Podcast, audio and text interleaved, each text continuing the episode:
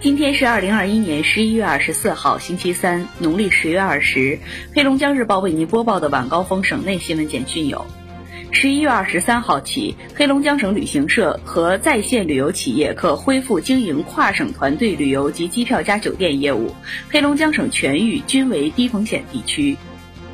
二十三号十五时，黑河市爱辉区全域降为低风险地区。黑河市应对新型冠状病毒感染肺炎疫情工作领导小组指挥部决定，在原有分级分类解控的基础上，对爱辉区部分疫情防控措施进行调整。按照国务院联防联控机制分区分级管理的有关规定，爱辉区实行差异化疫情防控措施，实施七天过渡期管理，期间进行两轮全员核酸检测。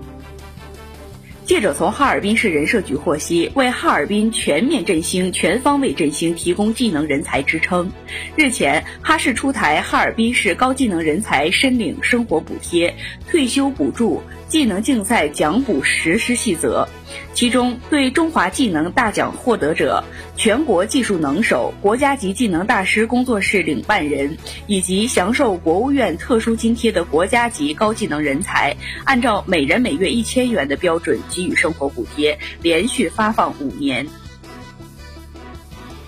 提取桦树汁做成营养品，用大豆做成冰激凌，唤醒沉睡的番茄红素。既有和生活密切相关的好玩有趣项目，也有碳污、清道夫、认知障碍症 APP 等高大上的项目。由省妇联、省教育厅、省科技厅、省人社厅、省工信厅、省商务厅共同主办，黑龙江省女创业者协会承办，黑龙江创汇空间孵化园暨女性创业孵化基地协办。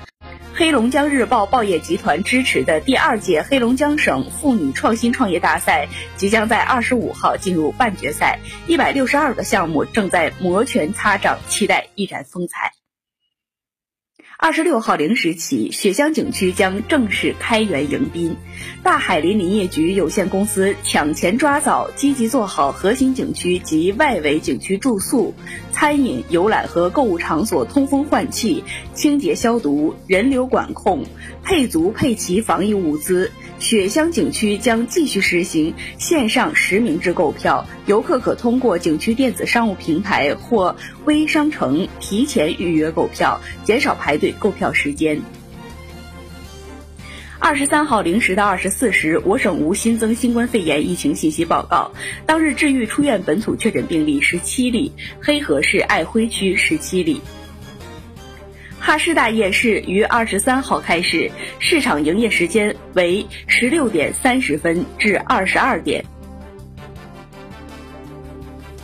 如果说哈尔滨地铁一号线和二号线分别是一条横跨东西和南北的骨架线路，那么地铁三号线就是连接东西南北的环形动脉线路。随着地铁三号线二期东南环开通倒计时，标志着冰城地铁将进入网络化运营时代。地铁三号线二期东南环工程辐射道里、南岗、厢房、道外四大主城区百余万人口。